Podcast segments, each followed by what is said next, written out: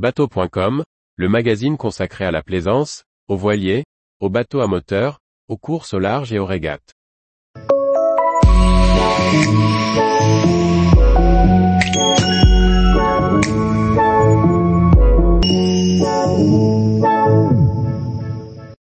Mon unique passager peut-il embarquer sur la bouée tractée par mon bateau? Par Briag Merlet. Je pars en mer seul avec mon fils et un de ses amis. Ils souhaitent faire de la bouée tractée. Peuvent-ils embarquer ensemble sur celle-ci? Évidemment, c'est pour cela que nous sommes là. Réponse A non.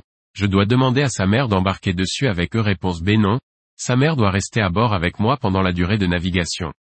Réponse C. La pratique des sports tractés derrière un bateau est encadrée pour des raisons de sécurité. Parmi les règles imposées, l'une des principales porte sur l'équipage. En effet, pendant qu'une bouée ou une personne en ski nautique est tractée derrière le bateau, il faut au minimum deux personnes à bord.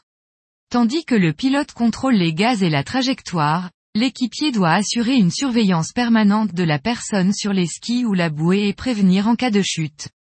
Elle doit également pouvoir larguer la remorque. Une dérogation est prévue pour les titulaires d'un brevet d'état de ski nautique, qui peuvent rester seuls à bord.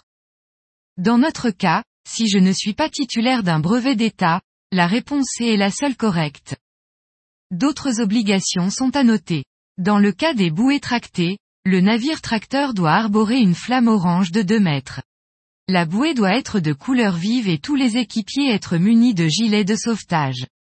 Le bateau n'est pas affranchi des limitations de vitesse et devra donc évoluer généralement au-delà des 300 mètres des côtes. Une vigilance particulière est portée à l'environnement. Tous les jours, retrouvez l'actualité nautique sur le site bateau.com. Et n'oubliez pas de laisser 5 étoiles sur votre logiciel de podcast.